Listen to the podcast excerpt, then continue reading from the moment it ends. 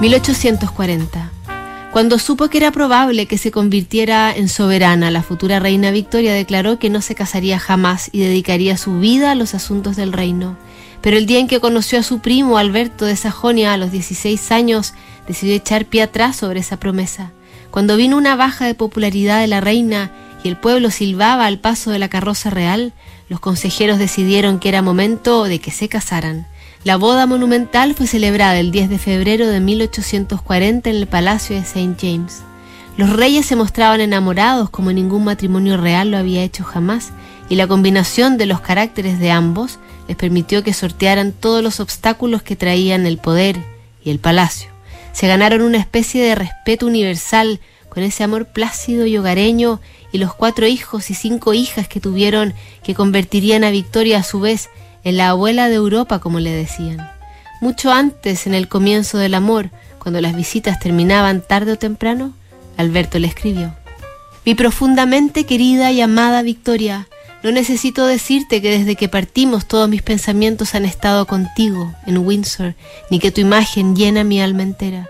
Incluso en mis sueños nunca imaginé que encontraría tanto amor en la tierra. ¿Cómo brilla dentro de mí aún ese momento cuando estaba cerca de ti con tu mano en la mía. Estos días separados pasarán muy rápido y nuestra separación también volará. Ernest, mi hermano, me sugiere que te diga mil cosas bonitas, pero tú ya las sabes todas. Con promesas de amor y devoción inmutables, tu siempre verdadero Albert. Alberto fue para Victoria un marido perfecto y sustituyó a Lord Melbourne en el papel de consejero, protector y estratega político. Ejerció su misión con tanto acierto que la soberana, aún inexperta y vulnerable, no sufrió pánico alguno, ni siquiera en los momentos más difíciles.